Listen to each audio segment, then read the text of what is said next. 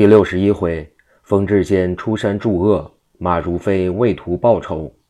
话说苏连方急急奔到观中，想问他师傅所到的地方，忽然背后有人把他一把揪住，忙回头一看，见是师弟冯志坚，问道：“师弟哪里来呀？”冯志坚道：“吾来望吾师傅。”苏连方道：“师傅早已出去，不在家中了。”冯志坚道：“不在，吾就回去吧。”苏联放道：“你既来此，何必就自回去？”说罢，一把把冯志坚的衣襟拖住。冯志坚道：“师傅既不在观中，去他则甚。”苏联放道：“吾要问师傅的去处，你就同吾一块儿走走吧。”冯志坚道：“你来找师傅做什么？”苏联放叹口气道：“一言难尽，即把自己家留香庙的情由，同留香庙给济公结怨报仇。”即被济公用遮掩法把他三人掉下土坑的事说了一遍。冯志坚道：“西湖济癫和尚乃是位有道高僧，你何苦同他作对？师傅素性严正，这种有名望的人，他绝不肯去惹他的。你就是见了他，也必然不答应的。”苏连芳道：“现在事已如此，他肯也要他帮助吾，不肯也要他帮忙吾的了。”冯志坚道。他如若一定不肯，有什么法子？苏连芳道：“他不肯，吾死在他面前就是了。”冯志坚道：“你这性命真可谓轻如鸿毛，吾是断断不来的。”苏连芳道：“走，不要你多管。”冯志坚笑道：“你是个女人，吾是男子，二人一块走是不雅观。你先走吧，吾在后面走来。”苏连芳一想，吾今天寻不着，就托师弟去帮忙吧。于是不问情由，就把冯志坚拉着道：“我不管男女，今天要你一块走的。”冯志坚没法，只得跟着。到观前一敲门，童子出来，见是两位师兄，打从哪里来？苏连芳并不回对，就问师傅到哪里去的。童子道：“师傅是平望县知县王大老爷请他去的，说是江彪在他境内做强盗，结连了小西天贼党，杀到城边。”所以请他去收服的。苏连芳恍然大悟：吾何不到师兄那里去，请他帮吾？他本领出众，总可敌得祭颠的。想罢，就对冯志坚道：“师傅既不在观中，吾们走吧。”冯志坚道：“吾知道你要吃了。方才吾听着师傅不在观中，就要回去，你一定不肯，说定要求师傅帮助你。现在走来一刻，就立刻要走，这是什么缘故呢？”苏连芳道：“你哪里知道？跟吾走吧。”冯志坚道：“吾不跟你痴子走了，你自己去吧。”苏连芳道：“你不敢跟吾走吗？今天不依吾不行。”冯志坚自忖道：“吾不如用个金蝉脱壳之计走了吧。”他心中因吃了大亏，万分没趣。吾何必给他争嘴，智伤和气？就说道：“走就走，你莫要拉吾。”苏连芳道。你想借此逃走？吾知道了。说罢，又一把拉住，往东就走。走了四五里，冯志坚着急道：“师兄，你今天到底要拉吾到哪里去呀？”苏连芳道：“拉你去寻大师兄江彪去。”冯志坚道：“师兄已经落草，你无前去，被师傅少见，岂不要说吾们也是他同党？”苏连芳道：“就说吾们是同党也不妨。”于是不由分说。竟拉着冯志坚，已经往江边行去。到得江边，天气还早，就换船渡过江。这里已是平望县地界。冯志坚已走得腹中饥饿，二人这才落了店，吃酒吃饭。吃到一半，忽然外面进来一人，二人一哨，原来不是别人，真是他师傅，忙上前行礼。焉知马如飞竟不像先前的神气了，两眉直竖，两眼睁着。气勃勃地问道：“你二人哪里来？吾正要寻你们去小西天入伙去。”二人一想，真诧异，怎么就会改变心肠到这田地呢？原来马如飞从镇江渡江过来，经过天乐居酒铺子，就进去吃酒。焉知这座铺子是狄元绍开设的黑店，专一烧着有银有货的客人，用麻药麻倒，结果他性命，取他财帛。他派来坐庄伙计。是他手下心腹今经受乐辉，这人是素来认识马如飞，而且知道狄元绍素来敬重马如飞，久要他入伙，无奈不得其便。今自己若能招他入伙，是一件奇功，连忙叫跑堂的过去招呼他，自己却暗暗地走到里边，取出一碗药来，放在一酒壶内。这碗药叫做迷性药，无论你什么人，只需一吃此药，立刻把本性迷住，心向小西天，情愿入他的伙。被他害的人不知反己。这一回，乐慧把药放在酒中，叫跑堂的送去。马如飞哪里知道，酒在杯中就吃了一壶酒，喝完又喝一壶，一连喝了三壶。药性一发，他就觉着一股热气。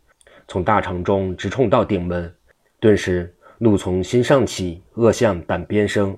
自己一想，我练了一身本领，何苦藏在草中？现在闻得小西天派势正盛，吾就去帮着夺取大宋江山，将来做个开国功臣，岂不大妙？想罢，就把自己来救平望城、收服徒弟的事早已忘却，只想回到观中收拾东西，上小西天去。吃了酒，账也不会。竟立起身来往外就走。乐辉也不追赶他，知道他此去必然要上小西天去，就立刻差人按上小西天，关切狄元绍，一面叫人暗暗跟着马如飞。马如飞自天乐居出来，走到这店门口，往里一望，少见是自己徒弟，这才一脚踏进门口，想揪和他们一同去。二人上前见礼，就开口叫他上小西天。二人心中十分诧异，一时不敢答应。马如飞就勃然大怒道：“你们不听号令吗？”冯志坚道：“师傅莫非喝醉了？”马如飞怒道：“吾哪里会喝醉？快跟吾去，万事皆休。倘有半个不字，立刻吾就要你们的性命。”冯志坚伶俐，知道他其中必有缘故。此刻若同他伪傲，必要吃他的亏。忙道：“师傅同吾们去，吾们哪敢伪傲？”但此刻已是傍晚时候，过江不得，就在此住了一夜。明天走路吧。马如飞道：“不能，无论如何，吾今夜必得赶到小西天。”说罢，又连连催着他二人走路。二人没法，只得会了账，跟着出来。走到渡口，已是天黑。马如飞酒灌尽出，渡船人等都认识他，叫他马道爷的，所以他只立在江边，一声喊嚷。就有船出来，把他渡过江去。到了那边，马如飞从衣袋中取出块银子，递给艄公。艄公称谢，已经摇着船回去了。马如飞这才同着苏连芳、冯志坚三人上岸，从大路上赶奔观中。路过吉生楼，苏连芳一想，师傅既像吃了一样昧了本性，要去入伙小西天，吾何不用语搪塞，就说祭奠和尚就是小西天的对头冤家。请他先去结果和尚性命，作为觐见之礼。就对马如飞道：“师傅是真要去投小西天，还是假的哄吾们？”马如飞睁着眼道：“怎么不真？吾拿好来哄你？”苏连芳道：“师傅如要投小西天，怎么方才弟子请师傅去斗济公，师傅一定不肯呢？”马如飞因丹药迷住本性，早把早上的事忘记净尽，哪里还记得？就睁着眼道。什么祭奠？吾不知道。苏连芳知道他已经忘记，就将计就计道：“那祭奠和尚是专一与小西天狄元绍作对的。狄元绍手下的人已不知被他结果了多少性命。吾想师傅是没给狄元绍碰过面的，哪好贸贸然走进去？必得取了一件功劳，借此入伙。现在和尚就在这吉生楼隔壁，何不就去杀了他？”取了他的头作为引荐之礼，马如飞道：“不差。他现在什么地方？不去杀他。”苏连芳用手一指张大人的大门道：“就在这里。”马如飞闻言，拔了腰中宝剑，就要闯进去。苏连芳一把拉着衣袖道：“师傅且慢。”马如飞止住脚步道：“为了什么？”苏连芳道：“这人本领极高，弟子已给师傅请了两个帮手等在这里。”说毕。又用手一指楼门道：“这二人就在里边住，弟子陪着师傅进去见见，大家商议商议吧。”于是就领着二人进楼。刘香庙、王承恩正在那里密谈，见苏连芳引着一个老道、一个壮士打扮的后生进来，知道老道必是他请来的他的师傅，忙立起身来，迎上前道：“你来了吗？”苏莲方道：“我给二位引荐引荐。”用手指马如飞道：“这位就是吴师傅。”又指冯志坚道：“这位就是吴师弟，都是结果穷和尚性命的。”马如飞就问二人道：“和尚到底在哪里？我去杀了他，大家再谈。”刘香庙道：“他也方才到里边去，吴门方才暗中哨他进去的。现在大约正在宾主相见的时候。”马如飞道：“好，既如此，吾在外边候着，你去诱他出来吧。”刘香庙屡次被济公所害，提起他名，已吓得魂飞魄散。